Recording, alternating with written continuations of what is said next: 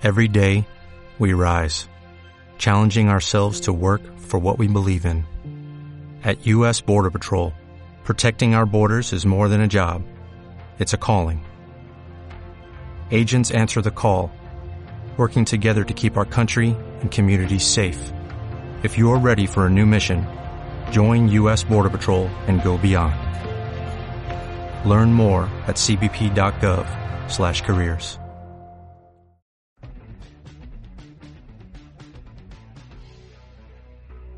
Bienvenidos a Pero Entonces, un podcast sobre reinventarse. El capítulo de hoy está patrocinado por Zapatillas Pompey. En el capítulo 19 entrevistamos a Jaime Garrastazu, uno de sus fundadores, y nos moló mucho su historia. Así que estar atentos también a nuestro Instagram, arroba pero entonces, porque estamos haciendo cosas muy guays con productos de Pompey. Hoy vamos a entrevistar a Carlos García de Lucas y Guillermo Fuente Gil, cofundadores de Aloha Poke, la cadena de restaurantes pionera en importar la fiebre de la comida hawaiana a España. ¿Cómo estáis? Lo primero. Hola, muy bien, muchas gracias. Estáis en, en vuestra oficina, me estabais diciendo. Eso es, estamos aquí en Gran Vía, que tenemos la OFI, y ahora, bueno, pues poco a poco... Volviendo a usarla. Volviendo a usarla algunos días, y la verdad es que también se agradece cambiar de aires, de no estar trabajando siempre en casa o en los locales. Muy bien. Eh, venga, Alberto, preséntales tú. A ver, eh, Carlos, tú estudiaste eh, Derecho ya en la Universidad Autónoma de Madrid, eh, posteriormente te vas a Deloitte, eh, a finales de septiembre de 2015 y en 2017 comenzáis la aventura de Aloha Poke. Finalmente dejas Deloitte en 2018 para dedicarte full time a Aloha Poke, ¿no? Y luego, Guillermo, tú estudias marketing en la Universidad del País Vasco. En 2014 realizas un, un máster en emprendimiento en UCLA eh, y posteriormente trabajas un año en una agencia de marketing en Santa Mónica, hasta que comenzáis la aventura con Aloha Poke, ¿no? Eso es. Vale.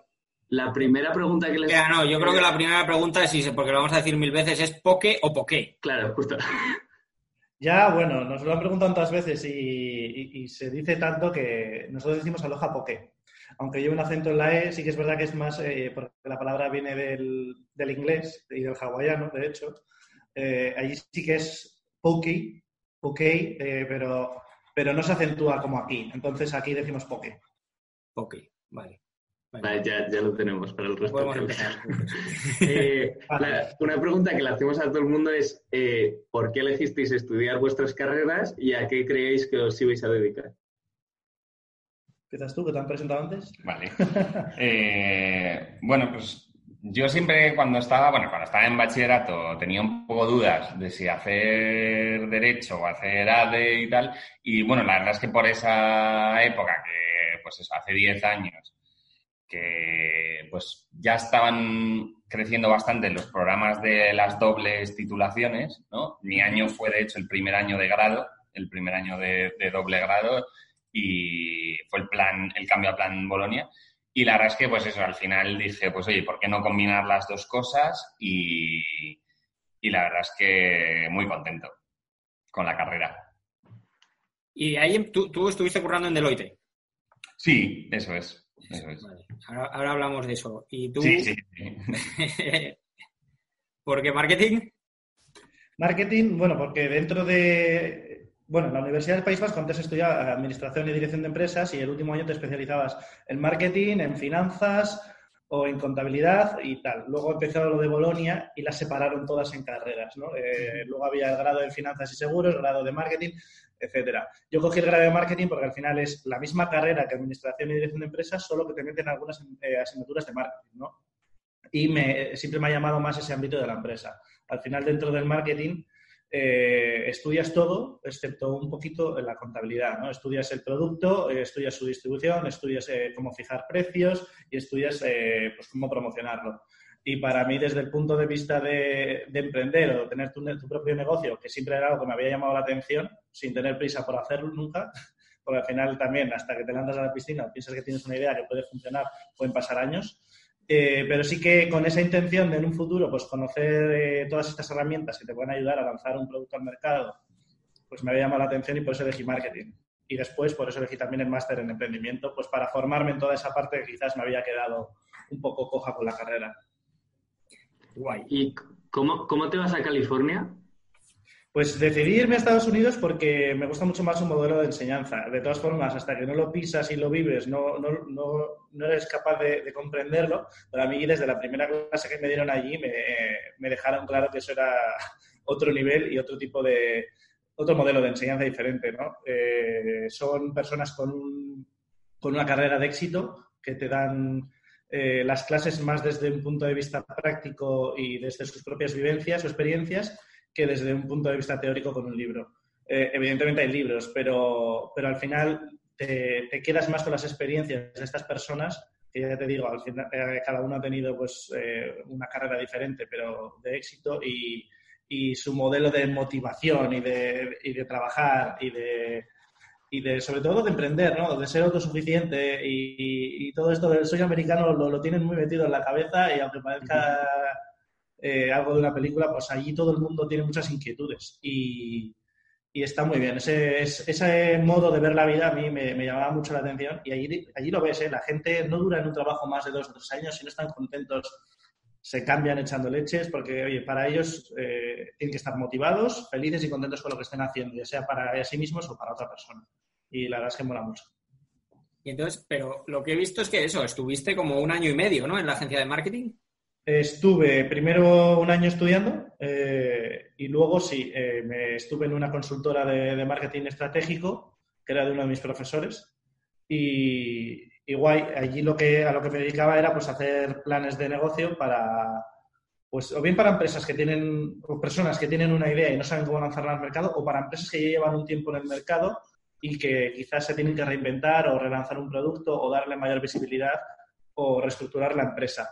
Y por último, también había empresas que venían quizás de otros países y querían entrar en el mercado estadounidense y les ayudábamos a cómo enfocarlo, con qué productos venir y cómo hacerlo. Muy bien. Vale. Em, a muchos, o sea, bueno, ya hemos hablado de marketing. Entiendo que, tú llevas, bueno, igual es una mucha suposición, pero eh, pienso en lo que me acabas de contar tú y digo, vale, pega con una, eh, un negocio de poke así muy molón, muy innovador, tal. Eh, tú, Carlos, trabajabas en Deloitte, en concreto en, anti-money laundering, que sí, es.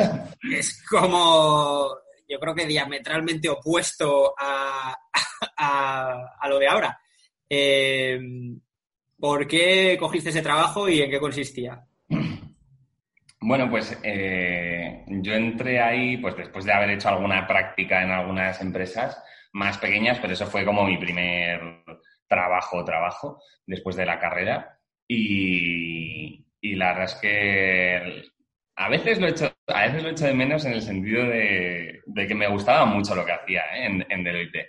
El, toda la parte de, prevención de blanqueo de capitales eh, me encantaba, me encantaba porque era como una investigación, ¿no? Era muy de, como, no sé, era lo más parecido a trabajar en la unidad de delitos financieros o algo así y la verdad es que estaba, era muy, muy, muy guay y he hecho mucho de menos también a, todos los compañeros que tenía, que tenía allí, ¿no?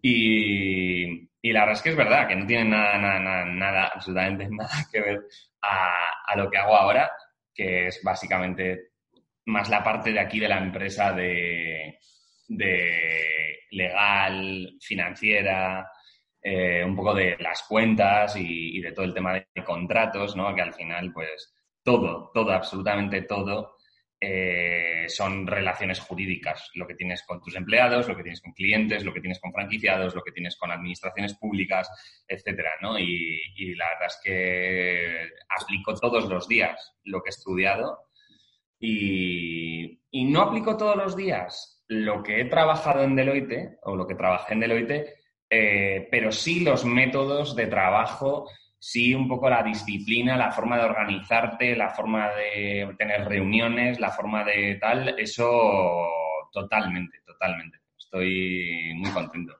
Sí, es una de las cosas que sale aquí muy a menudo, que es que eh, mucha gente dice, en plan, bueno, yo quiero emprender porque trabajar en una empresa es un rollo, no sé qué. Pero una cosa que vemos es que mucha gente dice, menos mal que he pasado por un sitio así grande y empresón y como muy corporativa, porque sí, te da como eh, metodología, eh, procesos y tal, que, luego vienen muy bien. Entonces, entiendo, que, os repartís un poco así el trabajo. Tú llevas más la parte legal de contrataciones y tal, y, y, tú, Guillermo, que, ¿a qué te dedicas en Aloha Papi? Pues eso, como hemos hablado al final, pues eh, sí que aplicamos de, nuestro background de estudios ¿no? y de experiencia. Eh, yo me dedico más al tema marketing, también he hecho una mano en la parte de obras, o I más D con nuevos productos, carta y demás. Venga. ¿Pasamos a los Japoque? ¿El qué? ¿El qué, perdón? Sí, sí. Que pasamos a los Japoque ya. vamos a hablar de Aloha Poke, que tengo muchas ganas. Vale, eh, ¿cómo nace la idea de Aloha Poke? ¿Y cuándo? Nace, eh, pues, ¿tú nos visitaste en 2015? 2000. 2016. 2015. 15 puede ser. Bueno. 2016 bueno, como yo estaba viviendo en Estados Unidos, allí, eh, pues casi por casualidad, descubrimos lo que era el poke, porque allí también estaba arrancando por aquel entonces, cuando yo vivía allí. Y, bueno, pues cuando lo descubrimos fue como la leche. Un bowl de sushi, para nosotros era eso, un bowl de sushi con, con, un, con muchísima más cantidad, barato, eh, encima te lo hacías a tu gusto y, fue desde entonces empecé a comerlo tres, cuatro veces por semana, o sea, era una locura, era pura, estábamos enganchados. Vino Carlos a visitarme a mí y a mi hmm. compañero de piso de allí y lo primero que hicimos fue llevarlo a un restaurante poke. Sí, estaban pesadísimos. Y, el otro, pero ¿qué, es esto? ¿Qué pesados sois? Que yo quiero verlos. Pues estaban pesados. Tú, tienes... Tenías ahí comer hamburguesas y costillas. Y, y un poco como joder, pues no, no broma, pero como idea tonta decir, oye, joder, ¿y esto qué es la leche? Tal, él lo probó, le encantó, evidentemente, y, joder, y esto es que no hay en, España. Eh, empezamos a darle las vueltas a la idea de, joder, ¿y por qué no abrimos uno nosotros? Sí, venga, claro. Bueno, al final un poco, pues se hizo bola, empezamos a investigar un poquito, empezamos a ver si había restaurantes o no, eh, la viabilidad, eh, empezamos a desarrollar un mini plan de negocio y llegó un punto en el que pues dijimos, a ver, o lo hacemos o no, pero tampoco vamos a estar hablando de esto para nada, ¿no? Y, en ese punto yo decido volverme, era octubre de 2016. ¿Cuántos años tenías entonces?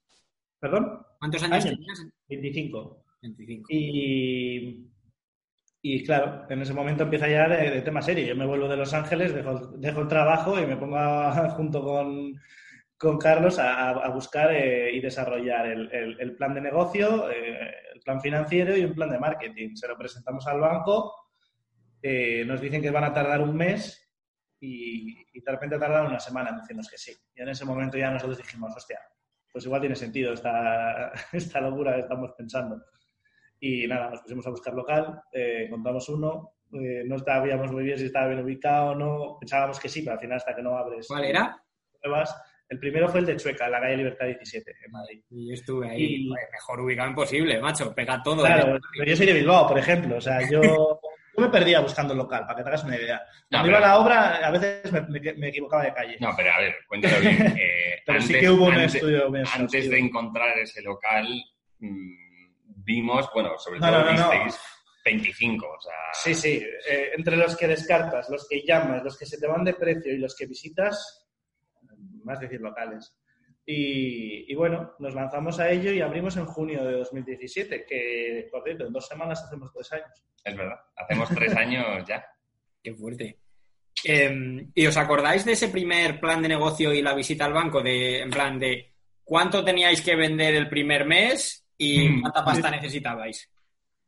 Después lo hacíamos por pokés. A ver, la, sí, decíamos, tenemos que vender 60 pokés al día. algo así. y nos parecía... Y 10 pedidos, algo así era. Y nos parecía una locura. En plan, nos parecía una locura de, joder, ¿de verdad que vamos a vender 50, 60 pokés al día? Tal? Y decíamos, joder, que esto es súper arriesgado, que en plan teníamos un miedo y luego, en realidad, cuando abrimos, al ser el primer sitio de poke, eh, encima nos sacó la revista Traveler sí, condenas, condenas la primera semana de abril nos escribió un artículo sobre nosotros que lo vieron 100.000 personas o algo así. Luego eh, se, hizo, se, hizo, viral.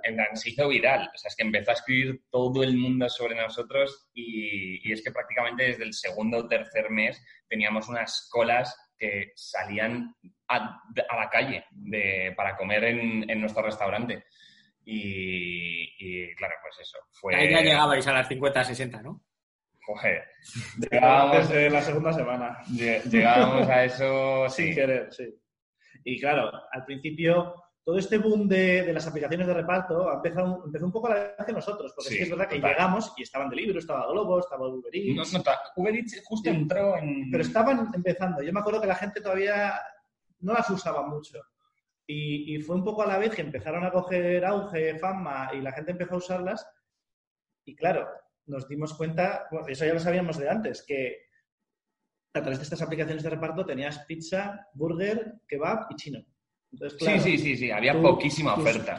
Eh, nosotros, eh, digamos que de alguna manera metimos en este mercado la comida rápida sana. Sí. No existía, encima era asequible, personalizable, Hace de una alta calidad, porque al final burger y pizza, pues eh, con esos precios que, que manejan, normalmente los ingredientes son de poca calidad y nosotros al final pues estamos dando salmón noruego crudo que o es de la primera calidad o la gente lo va a notar. Entonces, en ese sentido, pues también eh, el, mercado lo agradeció mucho. Eso fue. Muchos pedidos. Eso también fue, fue muy, muy, muy, muy de contraste con el plan financiero y el plan de negocio que habíamos hecho. Es decir, nosotros imaginábamos. 7, 10 pedidos al claro, manejábamos un 20%, 15% incluso 10%. eran 7 al principio y iba subiendo hasta 10. De pedidos. Mes a mes. Es decir, de, delivery, versus venta en el local. Y resultó. A ver, vendíamos muchísimo, muchísimo en el local. en la primera media hora. Pero también en delivery se disparó, se disparó y eso fue, obviamente, un cambio completo de, nuestro paradigma de, negocio. Sí, vimos que el plan de negocio el segundo mes ya no nos valía para nada. Y respecto a lo que preguntabas del banco, ¿vale? Eh, nosotros, porque claro, yo tenía, yo me gasté todos mis ahorros en parte del, en invertir en el, en el restaurante. Yo creo que todos usamos sí, poco, que pedir dinero. o incluso pedir a la familia, también préstamo personal, etcétera, ¿no? Porque al final, que bueno, que ha dicho Guillermo, eh, que me imagino que esto es algo que también nos interesa y que se lo preguntaréis a todos, claro que... Sí, el modelo de financiación, ¿no? Claro, el modelo de financiación, que es verdad que el banco nos respondió muy rápido, pero, pero que nadie se piense que nos regalaron un solo euro. O sea, quiero decir... Eh, el 60% pusimos. Nosotros pusimos el 60% y el banco nos prestó el 40%. Y ese 60% que pusimos nosotros era todos los ahorros que teníamos. O sea, que en realidad los bancos te prestan dinero cuando tú tienes dinero o cuando tú pones dinero. Eso que se piensa la gente de, no, yo es que tengo una idea increíble y voy a ir al banco y por mi idea bonita me van a dar 100.000 pavos, esto no existe. Pero esto no existe y dudo que exista en ningún sitio del mundo, pero menos aún en España, ¿vale? Entonces, eh, sinceramente, esto es algo que, está claro. Nosotros lo hicimos a, través de Aval Madrid, que es la, la empresa esta de la Sociedad de Garantía Recíproca que esto nos habló, que también le entrevistamos eh, Oscar Colmenares de New York Burger, ¿te acuerdas? Eh, es verdad. Es lo mismo, bueno, es una historia guay también. Él no se dedicaba a esto tal y vino de Colombia a España y, lo mismo, nos habló de Aval Madrid, que, o sea, que veo que, es algo más o menos común en el sector. Sí, eh, avalan de, pues a gente emprendedora, avalan eh, de cara al banco, ¿no? Exactamente. Es decir, el banco... Tiene más facilidad de darte el crédito si vienes a través de Apple digamos. Eso es. Claro, que tienen ahí menos riesgo. Y mm, no sé si podéis contarlo, pero ¿cuánto cuesta abrir el primer Aloha Poke? Porque la calle Libertad mm, no debe ser barato el alquiler. No, bueno, yo, eh, vivía ahí al lado antes y vamos. Creo que cuesta abrirlo. Eh, abrirlo al final es una obra y una inversión en decoración. Y, otra cosa es ya eh, la carga financiera que supone ese local con su renta mensualmente. Depende mucho del, tamaño y sobre todo del estado del local, ¿vale? Porque no es lo mismo un local con aire acondicionado que mm. sin o cosas así, pero bueno, se puede decir que más o menos nuestros locales la inversión está alrededor de 120, 130, 140 mil euros, dependiendo, ya te digo, de entonces hay que hacer una reforma o una obra. De la cantidad de reforma que le tengas que hacer. lo, más caro es la reforma que haya que hacerle, ¿no? La obra, sí. La obra siempre es lo más caro en nuestros locales, sí. Buena pasta, ¿eh? Con 25 años. bueno, trabajando. Pusimos lo que teníamos y el, y el, resto lo pedimos. Y nos metimos ahí... A hipotecarnos. A, decir que sea lo que Dios quiera, ¿no? ¿Y cuándo, cuándo dais el paso al segundo local? Un año después. Un año después. Abrimos a la vez una primera franquicia y un segundo local propio. Es decir, un año después teníamos tres unidades. ¿Cuántos tenéis ahora? Y ahora os pregunto más sobre las razones para los- el proceso de abrir nuevos. Tenemos 17 abiertos a día de hoy y 5 en obras. 17 y 5 que planeados para abrir. Madre mía, en, en tres años. Sí. Bu- Buen, buen ritmo. Eh, Ha sido una locura. La prima- esa era una de mis preguntas, y más después de lo que has contado del boom que pegasteis con los, eh, cuando sacaron en prensa y tal, pues pedirán franquicias todos los días. Sí, Sí. todo, sí. Todos los días. Todos los días llegan solicitudes. sí. Qué bueno. Todos los días llegan solicitudes. De esos 17 que tenemos abiertos, 4 son propios y 13 son franquicias. Y ahora las, los 5 que están en obras, que abrirán de aquí a un par de meses, bueno, alguno abre dentro de un mes, otros abren dentro de dos, ¿vale? Eh, esos son franquicias también. O sea, el- decidimos al final franquiciar porque obviamente, o sea, a ver, nosotros no teníamos ningún fondo de inversión detrás ni, ni, ni nada por el estilo, entonces al final nosotros, Claro, el segundo año seguíamos debiéndole el dinero del primer local. al claro, banco, entonces no según íbamos generando, según íbamos generando caja, según hemos ido generando caja, hemos ido reinvirtiendo en más locales propios. Y, y al mismo tiempo, pues, dado que recibíamos el alud de, de- de solicitudes que teníamos y, y que obviamente ya desde el principio nos parecía que podía ser una forma rápida de crecimiento, eh, fue cuando empezamos a franquiciar. Tiene sentido. Eh, dale, Alberto. Vale, eh, ¿cómo es vuestro día a día actualmente en Aloha Poke? Un día normal. bueno, ¿ahora o, o antes Bueno, de...? decirnos ahora mismo y luego eh, pre-COVID. No, a ver, eh, eh, como veis, estamos en nuestra oficina, nosotros nos dedicamos a lo que ya hemos dicho y nuestro día a día es tratar estas, tratar todas estas cuestiones. eh, eh, ayudar a todos nuestros franquiciados y a nuestros locales propios, pues Carlos en todos los temas eh, jurídico-financieros y yo en temas de, de marketing, obras y, y demás. Imagino que intentaréis visitar los locales. Visitamos los locales periódicamente o vamos a las nuevas franquicias, ayudamos a, a abrir o, o- o lo que sea. Vale. Yo tengo una pregunta. Eh, lo vuestro es hiper instagrameable. Eh, en el plan de apertura teníais en mente que fuera todo como bonito, que fuera algo que la gente quería hacer, le quisiera hacer fotos. Desde luego que eh, el local está diseñado para que sea instagrameable porque sabemos que la comida también lo es. El plato más instagrameado del año pasado fue el poke y el ingrediente fue el aguacate, que es lo que lleva la mayoría de nuestros pokés. En, en Internet está de moda subir tu, eh, tu comida, tu plato y, y el poke pues así lo demuestra también, ¿no? Eh, la gente cuando viene a nuestros restaurantes hace la foto con su plato y lo que queríamos es que el local fuera también parte de esa experiencia, ¿no? Que la gente viniera a nuestros locales, tuviera una experiencia, pues, digamos, que fuera coherente con el tipo de comida que vendemos, pues tropical, madera natural, plantas, tablas de surf, porque al final es un plato eh, que proviene de Hawái y, y se, se identifica con el con los surfistas, porque es un plato que se vende ahí- allí, se vende de una manera mucho más rudimentaria, ¿eh? en, en cualquier supermercado.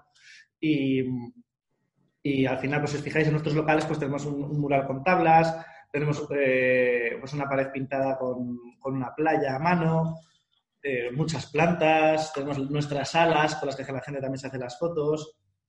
Y, Sí, y- eso estaba planeado desde el primer día. Ah, pues, Sí, otra pregunta que teníamos va un poco por ahí es, eh, ¿trabajáis con influencers? Sí. Sí, nunca, o sea, no de manera remunerada, siempre Ujú. estamos eh, pues en colaboración conjunta. Eh, y sí, desde luego. O sea, nunca hemos invertido ni un solo euro de lo que es pagar Sí. a ningún influencer por publicar. No. Siempre ha sido colaboración del tipo de, oye, pues te invito a cenar, a ti y un acompañante, etcétera. Eventos, ¿no? Eso es. Imagino. Eso es.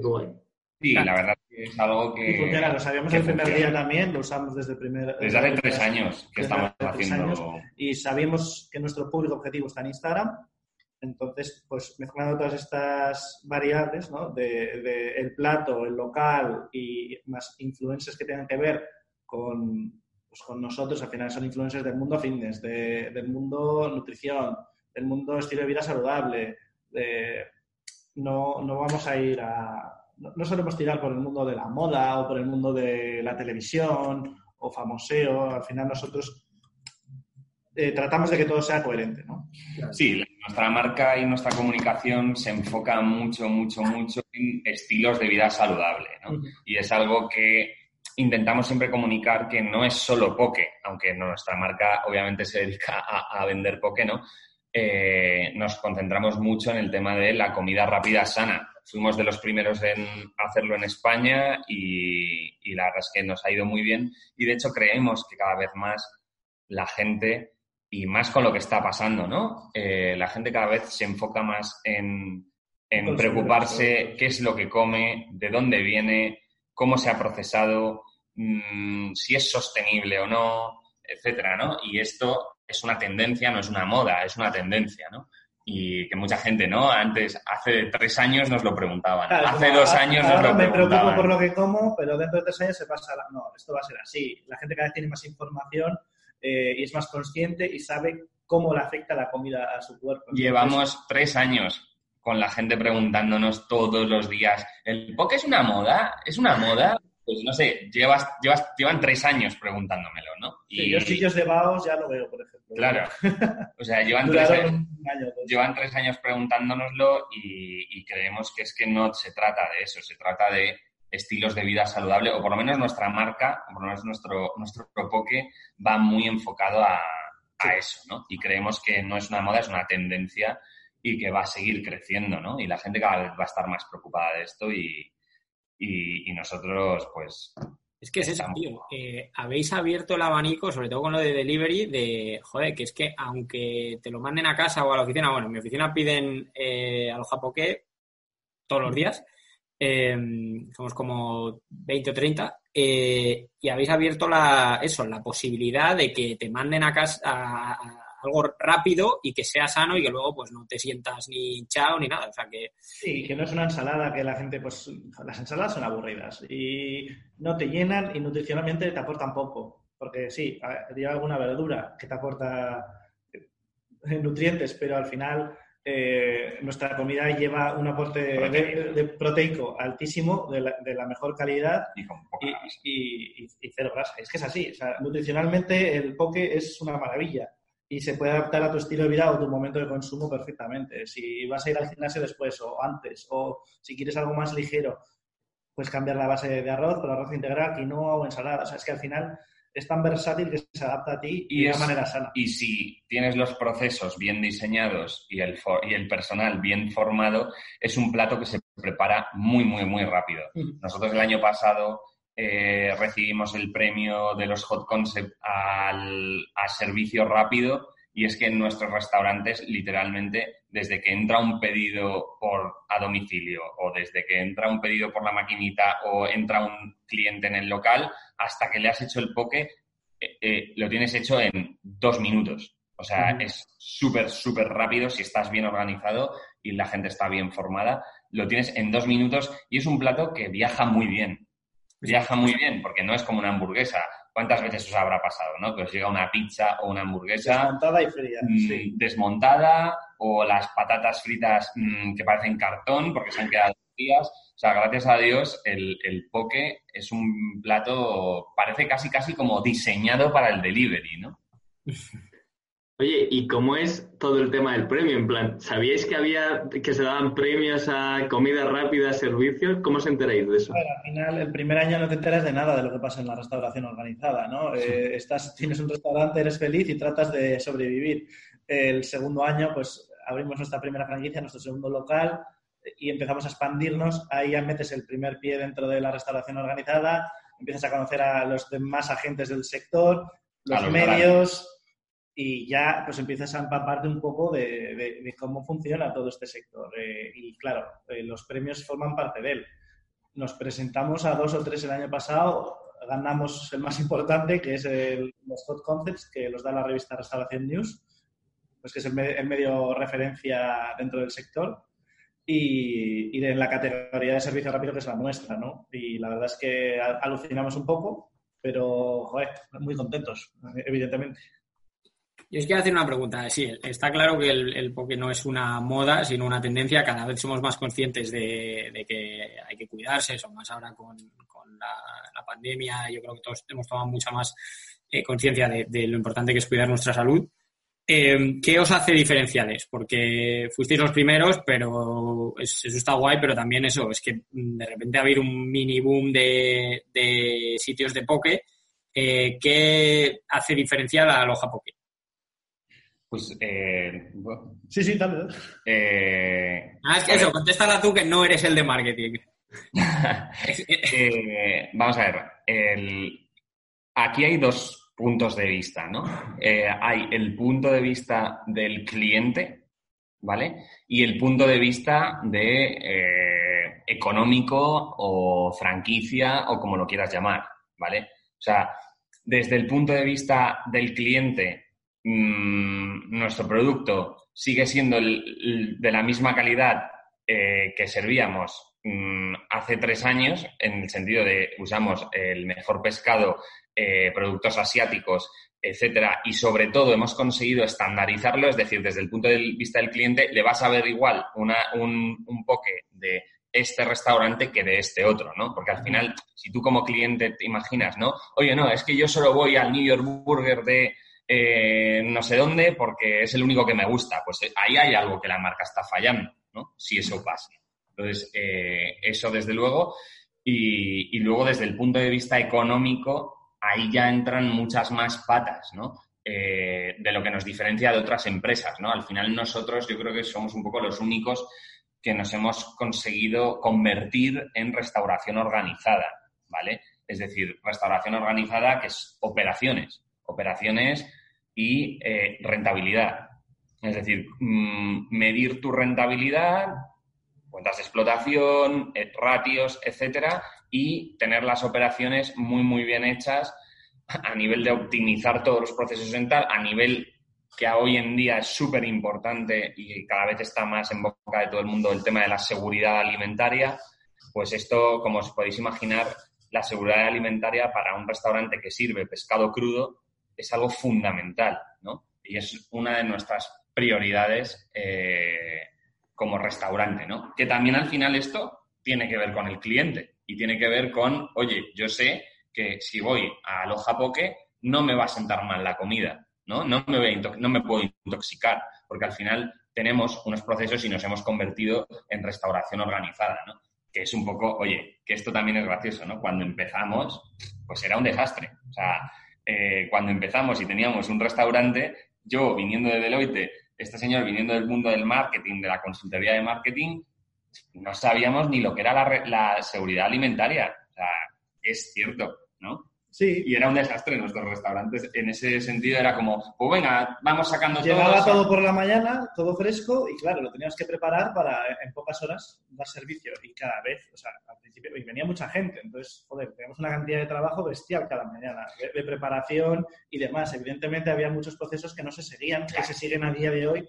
Y, y es que vamos, la noche y el día en comparación con lo que teníamos antes. Que había tal nivel de rotación que nada se te ponía malo. porque se, vendíamos tanto que todos los días se acababa todo, ¿vale? Pero que no teníamos ningún tipo de. No, incluso no teníamos un control como el que tenemos ahora de la rentabilidad tampoco, ni, ni de los procesos, ni, ni, de esa, ni de esa seguridad alimentaria, ¿no? Y un poco fue a lo largo de todo esto lo que nos ha hecho, pues oye, que sí, que está muy bien vender mucho, pero que tienes que vender mucho y saber dónde lo estás ganando y dónde lo estás perdiendo. Sí, a día de hoy tenemos eh, control hasta la de la última semilla de sésamo que tenemos en la empresa. Es una pasada y, da gusto tenerlo así. Al final, pues tenemos, somos gente que, que ha estudiado carreras de, números y nos gusta tenerlo todo muy, muy bien atado y ver cómo lo hacíamos al principio. Era descontrol en el, en el sentido, no de que estuviera descontrolado, sino en el sentido de que no se medía. Sí. Porque no, no, estaban las cosas descontroladas. Simplemente vendíamos, entraba la comida por la mañana y la vendíamos. También porque no, sabíamos qué estaba pasando. También porque teníamos tal nivel de trabajo Y, no nos daba. y no teníamos y no teníamos equipo. El equipo éramos él y yo. Ahora tenemos una directora de operaciones, un director de compras, una arquitecta, mm, un supervisor de nuestros locales propios. O sea, ahora obviamente hemos creado un equipo que está aquí con nosotros en la oficina y que nos ayuda a tener todo esto, ¿no? Y, es invertir en estructura, ¿no? Al final, que, es un gasto, pero obviamente es una inversión. Claro, al final eh, consigues tenerlo todo controlado, desde los proveedores hasta tu cliente. Eh, el 15 de junio de 2017, ¿cuántas horas al día trabajabais? Todas. Y ahora, no te jode. no ha bajado el nivel de curro. O sea, algo, algo habrá mejorado vuestra vida. Yo nuestra rutina diaria, pero no las horas a que metemos cada día. Ahora, ahora, por ejemplo, por eso cuando nos preguntabas qué hacéis en vuestro día a día, eh, ahora, por ejemplo, eh, con, con, el tema del COVID, ha sido un poco como volver a empezar, ¿no? O sea, al final, eh, todo el equipo de aquí de la oficina hemos vuelto a trabajar en los locales hemos estado echando una mano porque al final, eh, pues sí, hemos tenido que eh, pasar varios empleados al ERTE. Eso es. Y faltaban manos en los locales en determinados momentos y ahí hemos estado. Ahora ya eh, no tiene nada que ver la situación con respecto a hace un mes. Ya la gente está mucho más animada, hay muchísimo más consumo, hay movimiento y poco a poco pues estamos reincorporando a em, empleados y nosotros pues saliendo de ahí porque tampoco es nuestra tarea. Eso es. Pero vamos, que es eso, ¿no? Que está bien, aunque sea tres años después, el volver a estar ahí, volver a poner pokés en los restaurantes porque te das cuenta de un montón de cosas, ¿no? Es como, esto nos ha, sí, nos ha venido bien. El trabajo no tiene nada que ver con el que hacíamos hace tres años. Sí, pero eso que os ha, os ha obligado eso, a estar eh, de cara al cliente otra vez y ver qué funciona, qué no, qué podéis mejorar. Sí, Totalmente es bueno siempre que puedas estar expuesto al cliente y revisar todos esos procesos que habéis ido definiendo estos tres años, siempre, siempre sacas cosas. Eh, a ver, chicos, os queremos quitar mucho más tiempo. Os queremos preguntar un poco sobre todo esto del COVID, eh, la, vuelta, las reaperturas y, también un poco, que yo creo que es, bueno para que la gente que lo escuche, eh, saber pues, las medidas que, hay, que estáis poniendo en, marcha. Pues ya están puestas. Están puestas hace un mes y medio. Ya hace un mes tenemos ya todos los locales acondicionados. Nosotros, eh, viendo un poco la tendencia que tuvo el gobierno en las dos primeras semanas, dijimos, mira, no podemos esperar a que saquen medidas ni de seguridad, ni normativa, ni de nada de ningún tipo. Vamos a, ver qué es lo que está pasando en otros países y qué es lo que nos imaginamos que nos van a poder exigir en un futuro. Y creamos nuestros propios manuales y nuestras propias políticas internas de, seguridad. En ese sentido, estamos... Eh, sobreequipados, ¿no? Eh, tenemos más cosas de las que nos pide el gobierno, entonces estamos muy tranquilos. Eh, tenemos mamparas de separación, cintas de separación en el suelo, eh, gel a disposición de los clientes, hemos cambiado la operativa con la que se trata el producto, con la que entra, con la que la interacción del empleado con, con, el producto o con el cliente. Entonces, en ese sentido, cada medida que ha ido sacando el gobierno a posteriori, lo único que hemos hecho, ah, pues mira, esto lo estamos haciendo, ahora lo han obligado. O sea, nos hemos preparado antes de ello porque no podíamos esperar. Eh, ocurría en muchos restaurantes o de compañeros nos decían, pues el domingo, 8 de la noche, nos dice el gobierno que mañana hay que poner mamparas. Pues sí, como no vayas a, no sé, o sea, ¿cómo las vamos a tener si avisas un domingo el lunes por la mañana? Pues en ese sentido, pues tratamos de, adelantarlo todo y estamos preparados y tranquilos sobre todo. Ah, yo creo que sí, que, cualquier mensaje eso para, transmitir tranquilidad y eso eh, es bueno y, nos alegra saber que, habéis sido eso, habéis ido adelantando a, las medidas. Sí, sí, lo que eh, hemos entendido es eso, es lo que tú dices. Eh, transmitir seguridad al cliente es ahora lo fundamental para volver a recuperar pues esa confianza, ¿no? Vale. Pues os voy a preguntar, ¿algún plan de futuro que podáis contar? No sé si por el lado de las aperturas o algo así. Luego ya Alberto os pide closing words, que ahora os decimos lo que es. Pues bueno. ya lo hemos dicho, al final nosotros, eh, nuestro objetivo es ser el poker de referencia, lo somos, eh, pero seguimos teniendo que estar ahí en la cresta de la ola, como decimos nosotros, ¿no? Y seguir abriendo aperturas y locales, eh, a franquicias y locales propios es nuestro principal objetivo. Eso es. Y ahora mismo tenemos cinco en marcha. de aquí a final de año habrá más. Habrá seguramente vamos a seguir con nuestra expansión y tanto en locales propios como en franquicias y, la verdad es que somos optimistas con somos optimistas con lo que viene porque al final, bueno, pues lo que hemos hablado antes. Sí, había incertidumbre al, al principio, pero ahora viendo el consumo como ha cambiado, yo soy muy optimista, esto va a pasar rápido. Y somos, y somos optimistas también con a lo que nos dedicamos y cómo están hechos nuestros locales, cómo está hecha nuestra operativa, que ya trabajamos con delivery, que ya somos expertos en delivery. O sea, al final nuestro negocio... No nos hemos tenido que readaptar. Claro, nuestro negocio... que de repente mandar garbanzos a casa cuando... Va a sufrir, va a sufrir mucho menos, va a sufrir mucho menos de lo que pueda sufrir un bar Manolo, ¿sabes? Mm. O va a sufrir mucho menos que eh, restaurantes, pues casual chic de estos que llaman hoy en día, ¿no? Que, que, su ticket medio son 30, 40 euros por persona, ¿no? O sea, al final, en ese sentido, pues tampoco estamos, tampoco tenemos tanto miedo.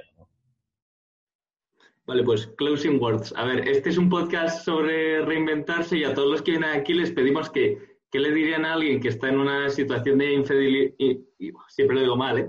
infelicidad en el trabajo o que saben que hay algo que les llenaría más eh, pero que no se atreven o no saben cómo arrancar o dar el paso?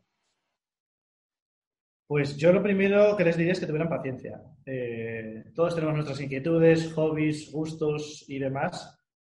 Y, creo que nunca deberías de dedicarte a algo simple por el mero hecho de que vaya a ser rentable o crees que vaya a ser rentable si no te gusta. Como hemos dicho, Carlos y yo tenemos las mismas horas que al principio y, vas a estar de sol a sol. no es lo mismo estar de sol a sol en algo, aunque sea tuyo, ¿eh? que, no te termine de motivar, que si te motiva de verdad. Nosotros, como has visto un poco el proceso, fue de, oye, esta comida nos alucina, nos flipa, eh, se adapta perfectamente a nuestro estilo de vida, nos encanta el deporte, eh, somos gente que al final ha estado en la oficina y necesitaba comer algo rápido y sano, nos gusta mucho cocinar y es que esto es la leche porque es algo nuevo. Al final esa inquietud por el plato nos hizo eh, aventurarnos a abrir nuestro propio concepto de, un restaurante de poke, ¿no? No lo hicimos porque pensábamos, joder, mira, es que hay cola en todos los locales, eh, esto funciona fijo, eh, vamos a abrir el nuestro porque nos vamos a forrar. No, porque si, si, vas así probablemente lo vas a hacer mal o vas a acabar cansando, no te va a gustar o, creo que no vas a estar motivado de la misma manera. a la gente que quiera emprender les animo evidentemente a ello creo que es, para mí es la mejor forma de vida que hay a la hora de ganarme la vida, eh, a nivel laboral, digo. Y, pero eso, que tengan paciencia, que hagan algo que les guste, que les motive y que, crean que pueden, bueno, que pueden innovar o, aportar algo. Y yo, más desde el punto de vista legal y financiero, yo diría que lo que, lo que les digo es que desde el punto de vista legal, siempre, siempre, siempre, mm, ponerte en lo peor a nivel de estar muy bien asesorado, muy bien asesorado, tanto a la hora de crear la empresa, con los estatutos, el pacto de socios y todo eso, eso es súper, súper, súper importante eh, siempre muy bien asesorados y es algo que la gente luego no quiere invertir y es algo que te va a quitar muchos dolores de cabeza en el futuro. Eh, invertir en eso, en un buen pacto de socios y desde el punto de vista financiero, eh, pues oye, decirles mi experiencia que es que nadie te regala dinero hoy en día por tener una buena idea, ¿no? Que al final no tú eres el primero que tiene que invertir en tu idea. Tú eres el primero que tiene que meter dinero en tu idea. Y nada, esas son mis, mis, mis consejos. Muy bien. Pues eh, yo quería haceros una última pregunta y es que si, seguís flipando con que la palabra poke eh, esté en nuestro vocabulario, porque es que, tío, mis padres piden Pokeballs eh, y esto hace tres años nadie sabía lo que era esto. Exacto. Pero yo sigo alucinando en Madrid Centro porque, claro, igual abrimos Vigo, el primer sitio hace eh, que tiene Poke, pues hace cuatro meses y, vale, ahí entiendo que pase, pero que siga pasando en el centro de Madrid, que llegue gente al local y te diga qué es esto, a mí me flipa todavía. O sea, tres años después todavía queda una cantidad de mercado por explotar y, y la gente, o sea, es que todavía la gente lo está conociendo y bueno, luego los que los conocemos es que muchos nos hemos hecho fans del plato, ¿no? Y, y es eso, a mí también me alucina, porque mis padres también lo piden. Y eh, ya que les hable de ello, pensaban que estaba chalado. Pero es que, ¿Tú cómo le explicas a tu padre que vas a ponerte a servir bowls de pescado? Eh, se, se, puede imaginar cualquier otra cosa menos lo que es, de verdad. Y, y, sí, es raro que al final es una palabra, no es como pizza o hamburguesa o burger, que la tenemos ya muy trillada. Va calando, va calando, va calando, pero es verdad, es flipante ver cómo oyes hablar de poke a gente mayor o a gente que ni te lo esperabas y luego es lo que dices. Sigue siendo novedad. Al mismo tiempo, luego te encuentras gente que viene y dice, ¿qué es esto? ¿no? Y es como, bien, bien, en plan, guay, porque eso quiere decir que todavía hay muchísimo mercado de gente que no lo conoce. Sí. Nos pasa a diario, ¿eh? es, es alucinante. Pues nada más, chicos, millones de gracias por la entrevista. Nos ha encantado saber más de vosotros. A ver si cuando se despeje todo esto nos podemos juntar y nos comemos un poco los cuatro. Seguro. Cuando queráis. Y, y, nada, daros las gracias de nuevo. Y ya, bueno, recordaros a, a los oyentes que esta, este podcast está patrocinado por Pompey y que estéis pendientes a eh, nuestro Instagram, que estamos haciendo cosas muy guays con ellos. Nada más, un abrazo a todos. Muchas gracias. Un abrazo, muchísimas gracias.